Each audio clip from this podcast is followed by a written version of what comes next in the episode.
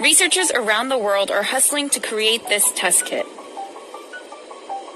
The rapidly spreading new coronavirus has put test kits at the center of how infected patients are diagnosed so they can get treatment quickly.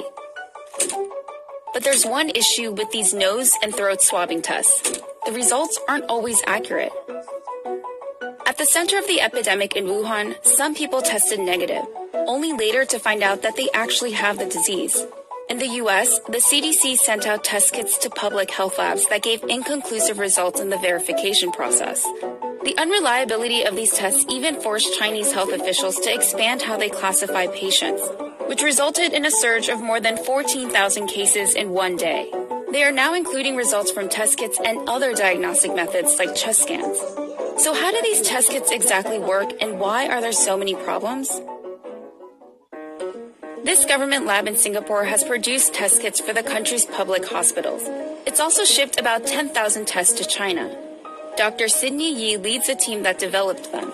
She says most doctors use a type of lab test called RT PCR, which can be used to detect small amounts of pathogens, including viruses like HIV. So this is the gold standard that's being used. Um, what it does is, is it actually directly detects the presence of the pathogen.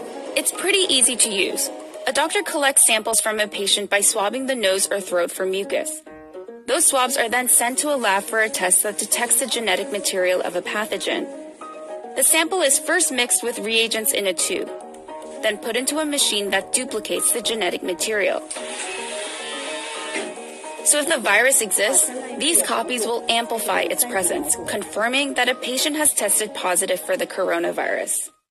Dr. Yee says the first place for error could be at the swabbing stage. Most of the time, the sampling for COVID 19 comes from throat swab. COVID 19 is actually a lung infection disease, so doing the throat swab really depends on how much of the pathogen you are able to capture. Another place for error is the time it takes for the sample to reach the lab. The pathogen on the swab is not going to last for many, many hours, so the transportation, the logistics is also important. Transportation is a huge hurdle in Wuhan, where the city has been on lockdown since mid January. When the sample gets to the lab, what is the infrastructure of the lab that is able to deal with running tests as well as the expertise and the experience of the lab technicians that are running these tests? Dr. Yee says the most critical moment for human error is when doctors decide to use a test kit.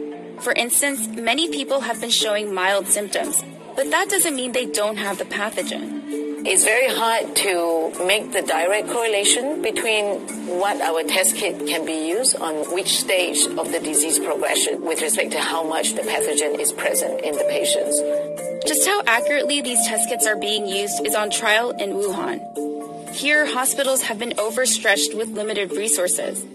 There are not enough staff to swab patients, and labs are inundated with a backlog of samples that wait to be tested. There are many, many different steps and different processes involved in just running a test. It's not just with respect to the test kit itself.